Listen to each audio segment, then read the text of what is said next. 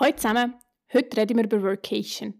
Angefangen bei, wie ich das überhaupt definiere, hin zu meinen besten Tipps und wie man das in der Praxis machen und auch finanzieren Money Matters, der Podcast von Miss Finance über alles rund um Geld.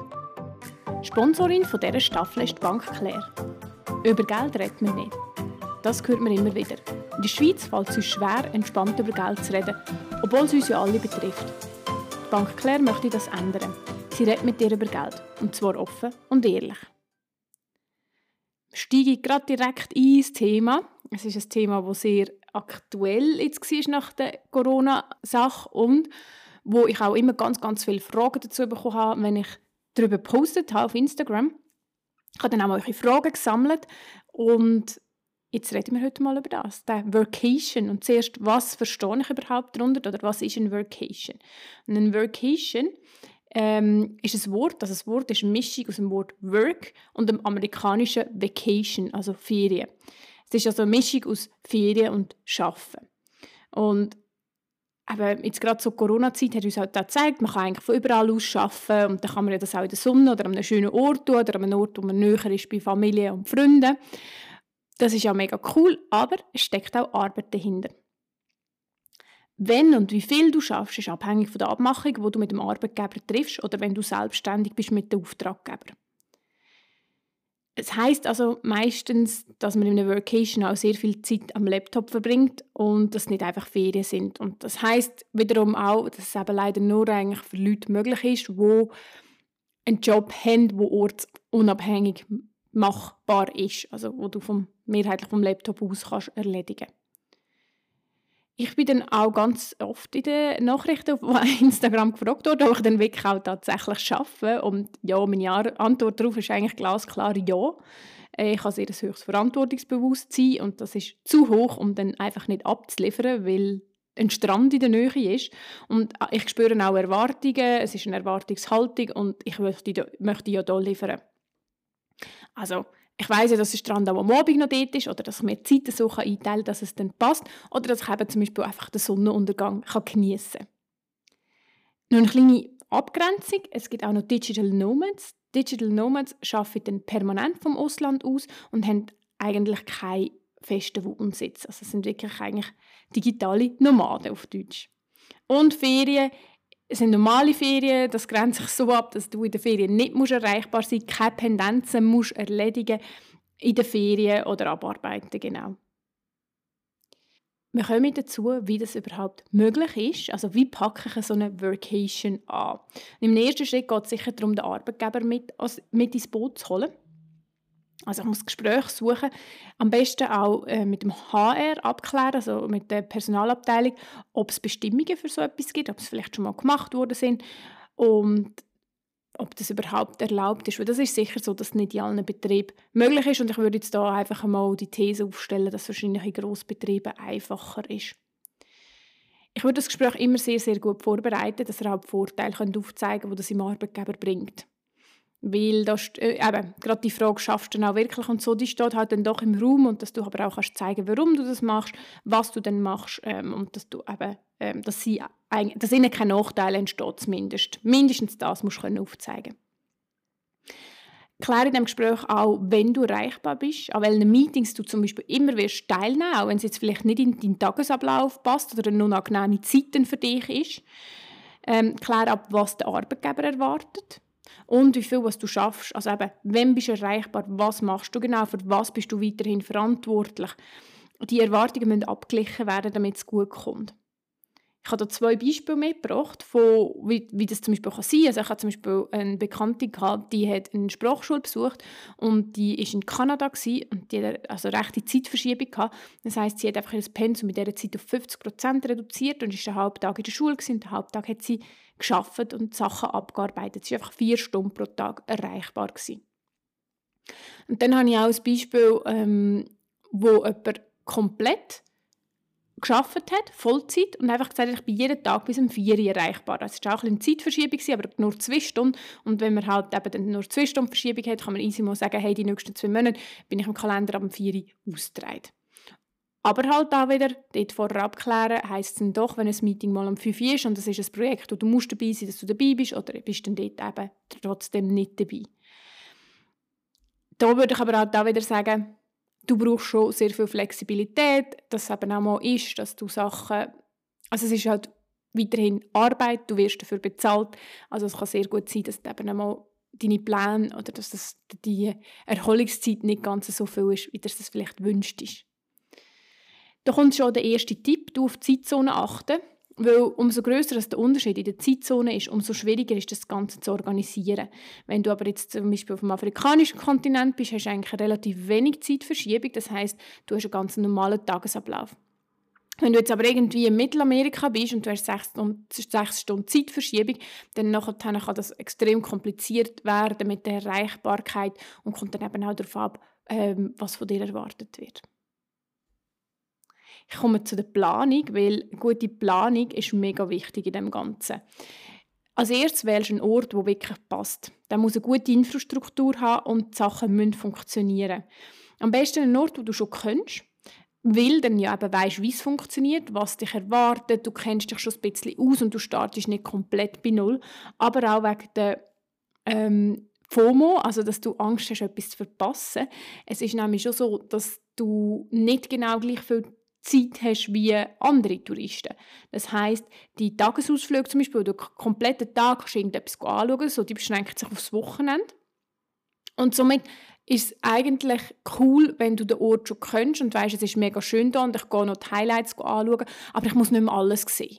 Also mir ist zum Beispiel in Karpstadt so gegangen, dass ich dort schon sehr viel gesehen habe und dann bin ich im Workation und einfach am Wochenende die schönsten Spots noch besucht, aber ich habe nicht das Gefühl gehabt, jeden Tag, oh, ich muss unbedingt noch etwas machen und ich muss das noch sehen und dieses noch sehen. Ähm, weil dann kommt man schon ein bisschen Freizeitstress. Beziehungsweise dann ist es natürlich auch anstrengender, das Ganze aneinander vorbeizubringen. Und ganz konkret, ich tue mir Zeit im Kalender blockieren, im Voraus, ähm, weil ich muss daran denken, dass ich in dieser Zeit nur Online-Meetings abmache. Dann suche ich eine Unterkunft, die gutes Wi-Fi hat. Da ist es immer ein bisschen tricky, aber ich schaue auf Bewertungen, man kann auch E-Mail schreiben, aber es gibt leider keine Garantie. Also das Beispiel hier zum Beispiel ist, ich habe ein Airbnb Nein, es war ein Apartment mit einer älteren Frau, die das Zimmer vermietet hat oder zwei Zimmer vermietet hat. Und sie hat natürlich gesagt, ihr Wi-Fi sei mega gut, aber sie hat gar nicht so genau verstanden, was das Problem ist oder wenn es dann auch nicht funktioniert hat, wie sie das kann lösen und so. Ihr ist einfach mal gesagt, oder sie hat das grösste Paket, also muss es gut sein. Und dann kannst du es wie auch nicht so richtig lösen. Also es gibt keine Garantie und darum musst du wirklich ein bisschen flexibel bleiben und für alle Fälle kaufe ich ein eSIM. Die kannst du vor Ort, ähm, also beziehungsweise die kannst du schon daheim, die kaufst du über das Internet und dann tust du zum lokalen Tarif ähm, surfen. Und das ist halt mega gut, da kannst du einen Hotspot bauen. Also musst immer ein bisschen flexibel bleiben ähm, und auf verschiedene Gegebenheiten dich vorbereiten. Überleg dir auch schon ein paar Tage im Voraus, was für Equipment du brauchst. Bei mir ist das wirklich dass ich das Podcast-Mikrofon noch mitnehme und habe den Laptop oder Sachen, um noch Videos zu drehen. Und dass ich nichts vergesse, fange ich mir das schon ein paar Tage im Voraus an überlegen. Und dann ist ein weiterer Tipp oder der letzte Tipp da, wirklich einfach zu gehen jedes Mal, bevor ich gegangen bin, bin ich ein gestresst und habe das Gefühl, oh, es wäre so viel einfacher, wenn ich das jetzt alles einfach von daheim aus machen könnte. Ich habe zum Teil ähm, Webinare gehalten, wirklich Schulungen gegeben, eben Podcasts aufgenommen und daheim war die Umgebung vertraut und ich habe gewusst, es funktioniert, garantiert alles und ich habe dann wirklich, kurz bevor es losgegangen ist, bin ich ein bisschen überwältigt gewesen. und da kann ich wirklich sagen, einfach aus dieser Komfortzone rausgehen. Es kommt schon gut, es wird aber auch nicht immer nach Plan laufen, aber sehr viel entschädigt dann eben auch, dass du an einem schönen, warmen Ort bist oder einfach einem Ort, der dir gefällt.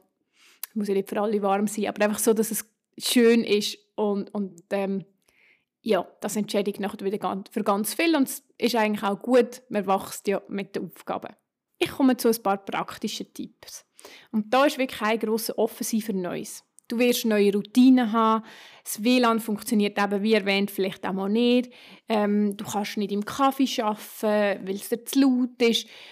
Dann musst du zum Beispiel plötzlich einen Coworking Space suchen. Da kann ich ein ganz persönliches Beispiel eben sagen von dieser Frau, wo, oder der Unterkunft, wo die ältere Dame dann das Wi-Fi nicht so wirklich verstanden hat, was das jetzt heisst, ähm, dass es wirklich nicht genug gut ist. Und ich ja müssen Ruhe haben. Da kann ich einfach im Kaffee einen Podcast aufnehmen. Dann habe ich kurz vor knapp noch einen Raum braucht in einem Coworking Space und es hätte ja ein geschlossener Raum sein und dann habe ich gegoogelt und gemacht und gesucht und Sitzungszimmer ähm, gesucht und dann nachher habe ich in Kapstadt einen Ort gefunden, wo es sogar ein Podcast-Studio in einem Coworking Space hatte.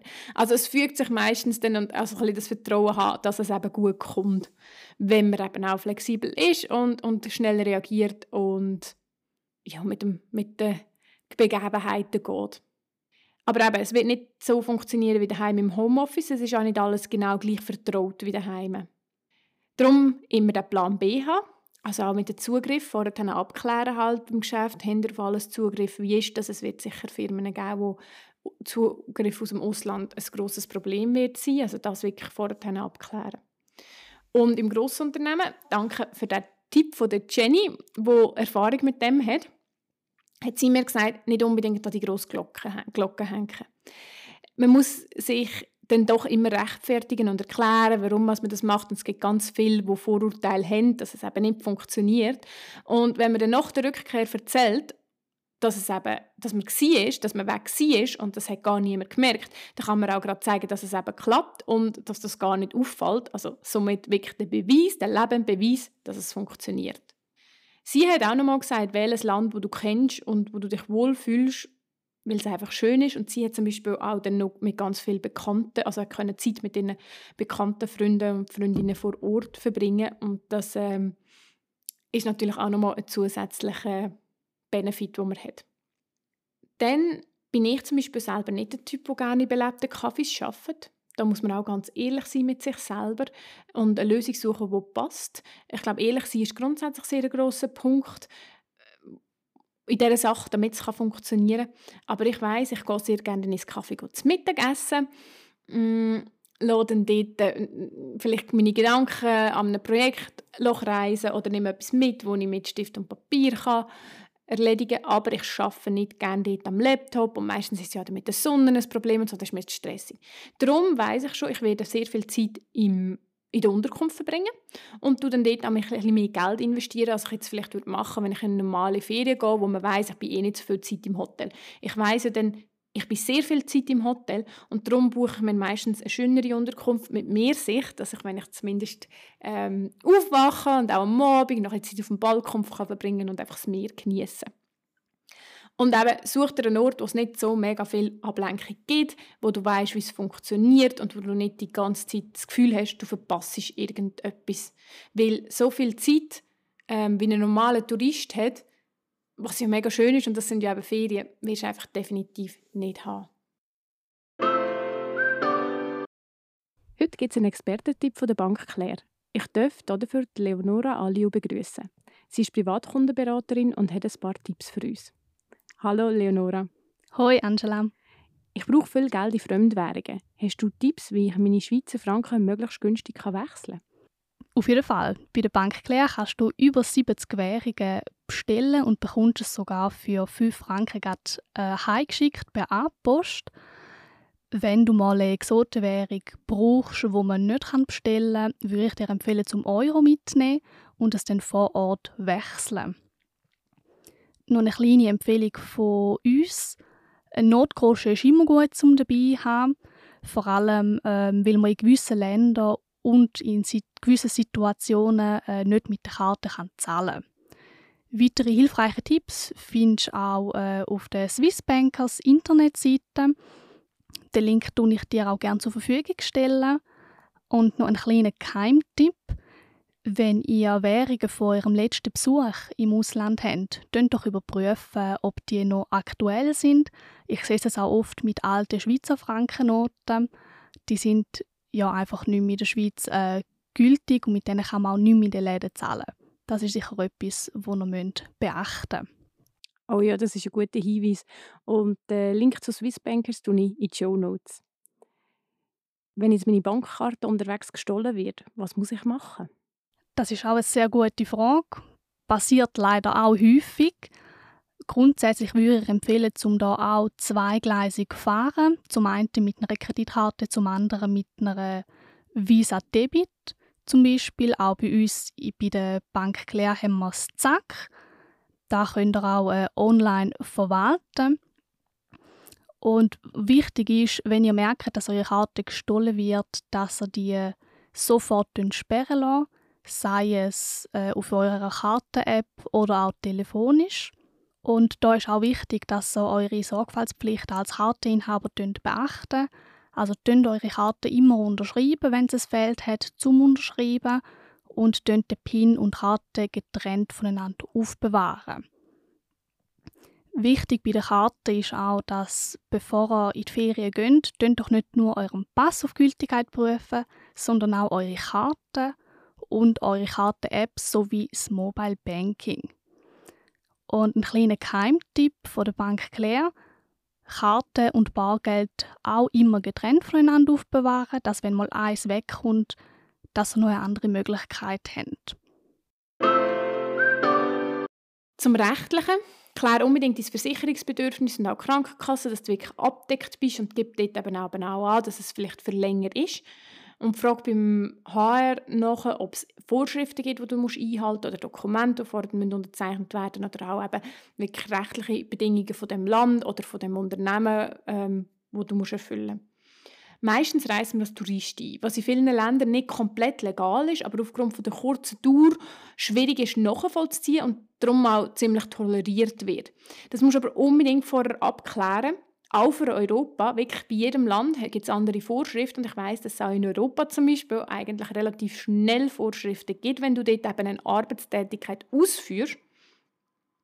Und bei längeren Aufenthalt kann es eben sogar sein, dass du steuerpflichtig wirst.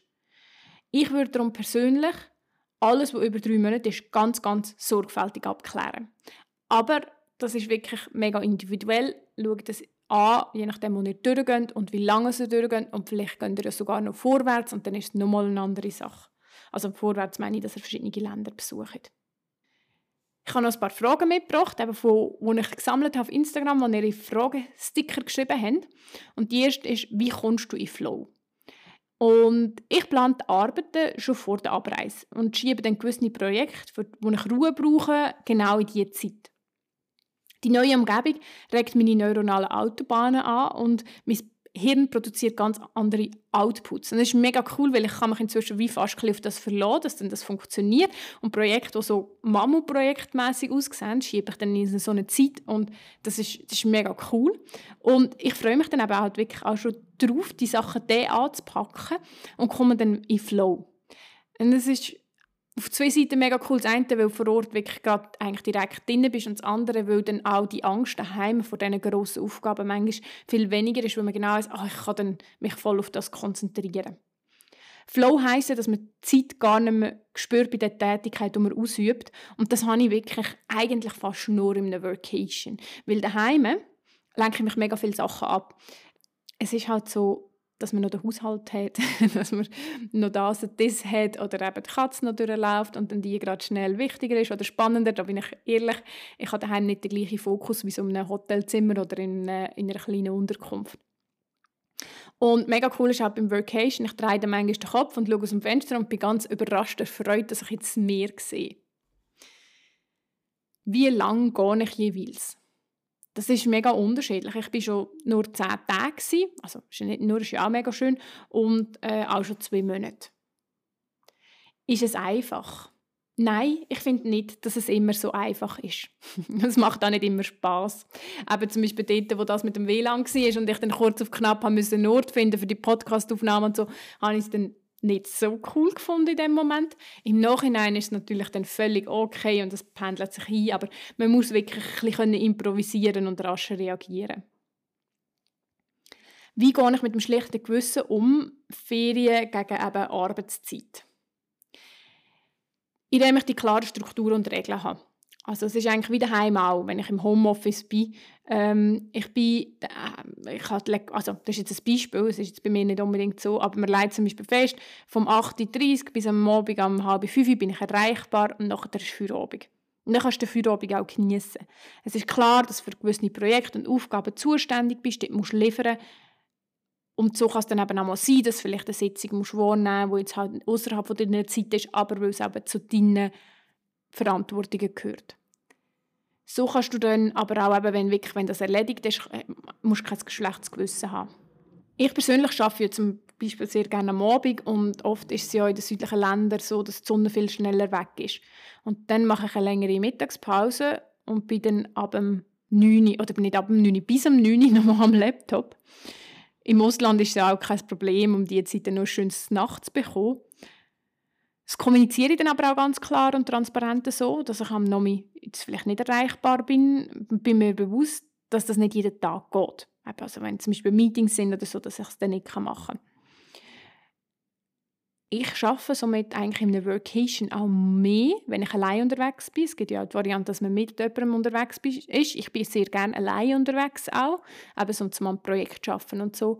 Ähm, ist das wirklich eigentlich toll, wenn ich mich nur auf das konzentrieren kann. Aber eben, wenn ich allein unterwegs bin, arbeite ich tendenziell auch mehr als daheim, weil natürlich eben die ganzen Alltagssachen wie Kochen oder Putzen auch komplett wegfallen.